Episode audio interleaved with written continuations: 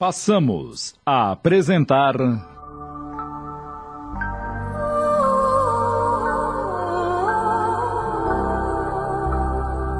Renúncia. Minissérie de Tony de França em 20 capítulos da obra psicografada por Chico Xavier, ditada pelo Espírito Emmanuel.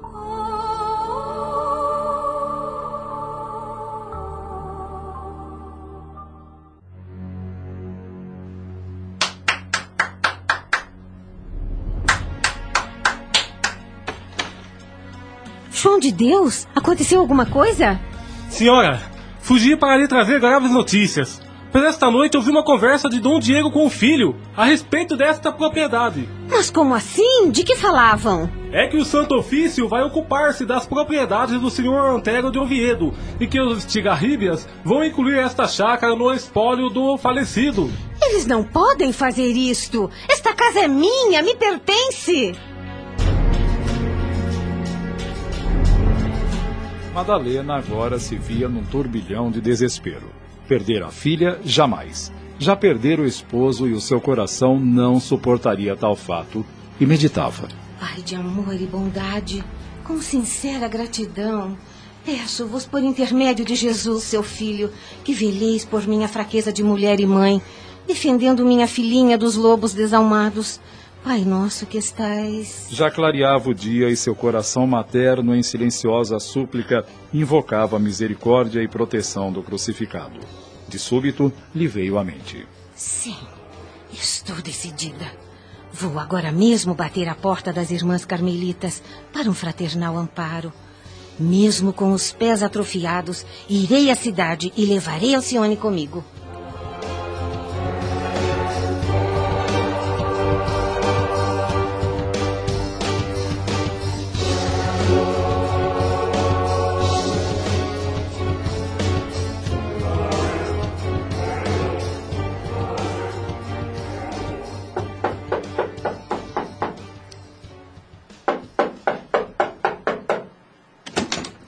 Cara irmã, necessito falar com a Madre Conceição. Um momento. Por favor, entre e sente-se. Vou chamá-la. Madre Conceição, que alegria em revê-la após tantos anos. Nunca me esqueço dos seus ensinamentos, das primeiras letras. Mas esperava que a senhora me socorresse quando minha filha estivesse na idade de iniciar os estudos. Mas, por força das circunstâncias imprevistas, obrigam-me a incomodar-vos mais cedo. Não perturbes teu coração, Madalena. Diz o que quereis e confia em nossa velha amizade. Reverenda Madre, o que me traz aqui não é por dificuldades materiais, e sim por perseguição que estou passando. Perseguição? Como assim? A senhora conhece melhor do que eu o que significa e como age o Santo Ofício. Meu primo Antero de Oviedo foi vítima dele. E agora a família Estigarríbia querem extorquir minha propriedade rural em que vivo e pior, querem sequestrar minha filhinha. Mas que absurdo! O nosso país não está em regime de cativeiro. Como quer escravizar uma criança inocente? Madre, os que têm bastante dinheiro e influência conseguem gozar dos benefícios das leis. Mas sou pobre e minha pequena pode ser levada por mãos criminosas à revelia da justiça. Muito se fala no tráfico de escravos. Minha filha, compreendo tuas angústias, entretanto. Será que estou entendendo que não posso contar com vosso auxílio? Por caridade, madre, não me negues ajuda. Madalena, quando se trata do santo ofício, nós somos insignificantes para auxiliar quem quer que seja contra um inimigo tão poderoso. Entendas, minha filha, Imagines que mês passado buscamos defender dois homens caluniados pelos inquisidores e resultou que duas irmãs e eu fomos açoitadas cinco vezes. Que absurdo! Como se admite semelhante tribunal no seio da própria igreja? Talvez, minha filha, Deus haja permitido essas atrocidades impiedosas para que sejamos testados em nossa fé. São os crimes cometidos em nome do nosso Deus. Não te desesperes, Madalena. Jesus não está pobre de misericórdia. Desesperançosa, Madalena Villamil despediu-se sem disfarçar o desânimo. A falta de dinheiro amortecia-lhe os impulsos. De regresso ao lar, mergulhou em meditações entre meio de lágrimas. À noite, eis que batem à sua porta.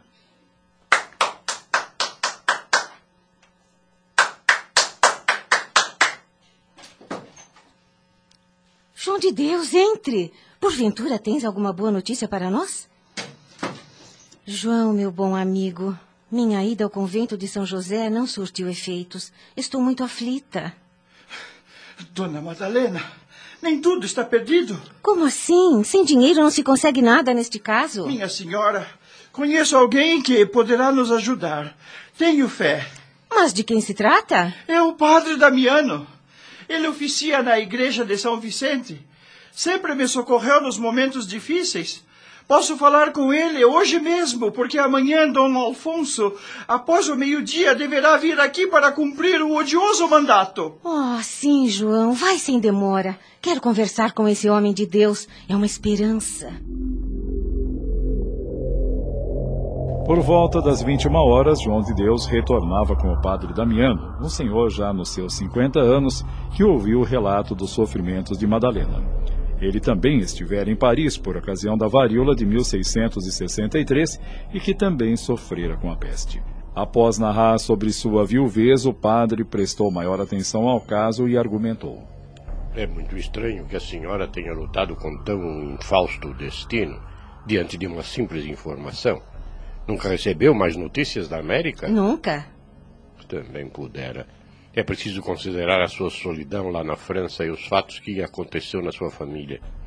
A morte dos seus pais, a doença e o atendimento à sua recém-nascida, não é? Tem razão, padre, mas ainda assim não renuncio ao meu sonho de uma viagem à América para obter as últimas notícias de Cirilo. Pois quero que saibas que sempre desejei trabalhar como missionário na América. E se algum dia isso acontecer, ofereço-me a levá-la mais à sua filhinha. Ah, e quanto à investida criminosa dos estigarríbias, fique tranquila que amanhã, antes do meio-dia, aqui estarei. Ah, não tenho palavras para agradecer-lhe, padre. Não se dê o trabalho de manifestar gratidão, minha filha. Pois neste mundo somos devedores uns dos outros. E neste momento tenho a impressão de estar resgatando uma dívida. Até amanhã. Fique na paz do Senhor. Estamos apresentando. Renúncia. Voltamos a apresentar. Renúncia. No dia seguinte, logo ao meio-dia, o eclesiástico estava à porta da casa de Madalena, que o recebeu alegremente. Nas primeiras horas da tarde, Dom Alfonso Estigarribia e seus homens se aproximaram. Ficou desapontado ao ver um sacerdote na suposta casa indefesa. Padre Damiano, astuto, querendo conhecer todo o ardil daquela encenação cruel, humildemente, num gesto de desinteresse pela causa, saudou-os. Sede bem-vindos, meus filhos. Entrai. Viva Deus e abençoado seja o nosso Santo Padre. E o filho de Dom Alfonso passou a ler solenemente o torpe mandato com ares de triunfo. Terminada a leitura, o jovem Cigarríbia explicou. Esta granja deverá ser desocupada em três dias a contar de hoje. E como aqui vive uma criança trazida por Antero de Oviedo, cabe ao santo ofício o seu destino e sua entrega é imediata. Padre Damiano cerrou o semblante e declarou com enérgica serenidade. Senhores, conhecemos a força do Tribunal da Inquisição, mas somos obrigados a declarar que existe um engano a corrigir.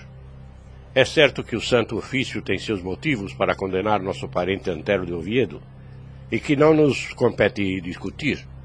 Quanto ao confisco dos bens do falecido em Ávila e em Madrid, já foram executadas, e o próprio condenado já pagou com a sua morte. Mas a que engano vos referis? Esta chácara não pertencia ao réu e. As provas. Aqui está. Lê. Mas. É evidente que esta declaração não tem efeito legal. Trata-se de simples transação entre parentes. O sangue é o mesmo.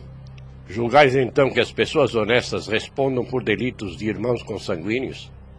Meu caro, Jesus era o Salvador, e mesmo assim não impediu que Judas aparecesse na reduzida família dos seus discípulos. Deveis saber que a condenação do Santo Ofício engloba a parentela. Não ignoro que o Santo Ofício persegue cruelmente o condenado na pessoa dos descendentes. Mas nós não somos da estirpe de Antero de Oviedo. Veremos. Iremos consultar o bispo Dom Leôncio Molina. E nós averiguaremos a razão pela qual a família Estigarribia anda requisitando crianças livres na cidade de Espanha. A corte com certeza nos informará quanto a isso. Dom Afonso, voltai na paz de Jesus. Esta casa está disposta a viver cristamente na vossa vizinhança.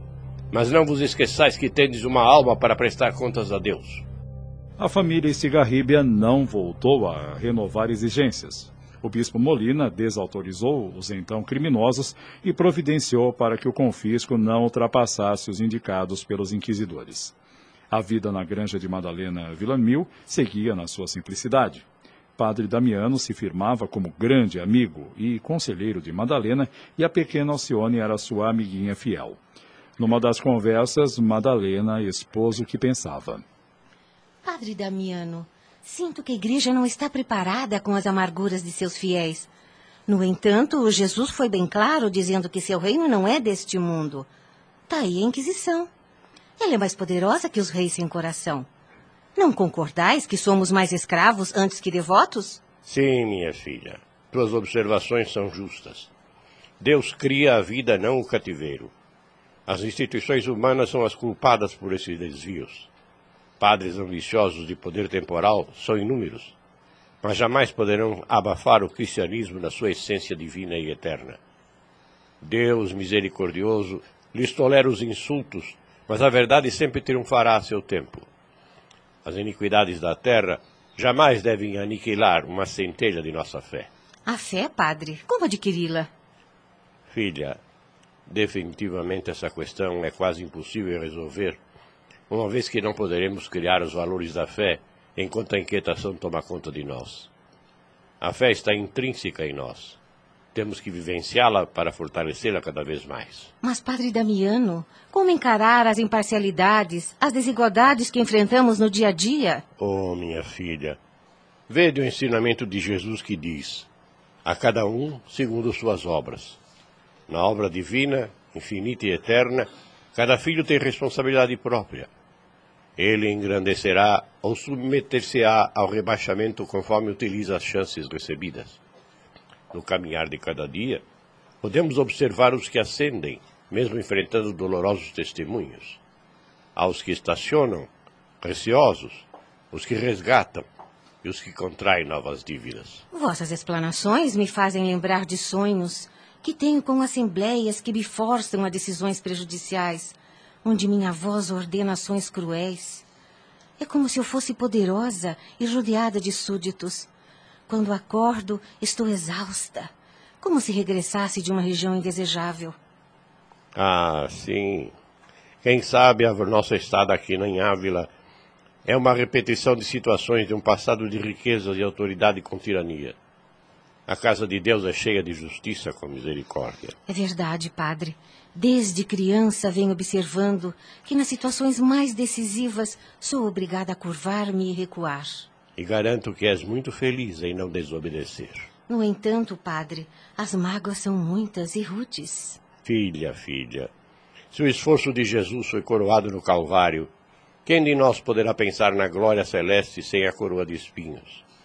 Com isso, não estou afirmando que devemos andar no mundo mendigando, pois nascemos e renascemos, até que possamos reencontrar asas de sabedoria e de amor para alcançar voos supremos. Padre Damiano, essas suas ideias não são, como eu diria. Sim, compreendo, filho, o que queres dizer. Se o Santo Ofício tomasse conhecimento dos meus ideais, eu seria julgado e condenado pela Inquisição, pois representaria um crime de traição que me levaria à fogueira. Pois nossa crença atual tem base no terror da tirania religiosa e não na liberdade sublime do Evangelho. A barca de Roma é diferente da barca da Galileia. Na primeira, temos sacerdotes ambiciosos e insaciáveis. Na segunda, tínhamos pescadores. Em Roma, palácios ostentosos. Em Belém, a manjedoura. No Vaticano, faíscam gemas preciosas da tiara pontifícia. Em Jerusalém, o cálice era de vinagre e a coroa de espinhos. Compreendes as diferenças? Mas reitero que se Deus me chamou ao ministério católico, devo obedecer e que meu combate é no silêncio e na meditação, longe dos olhos indiscretos do mundo. Acabamos de apresentar.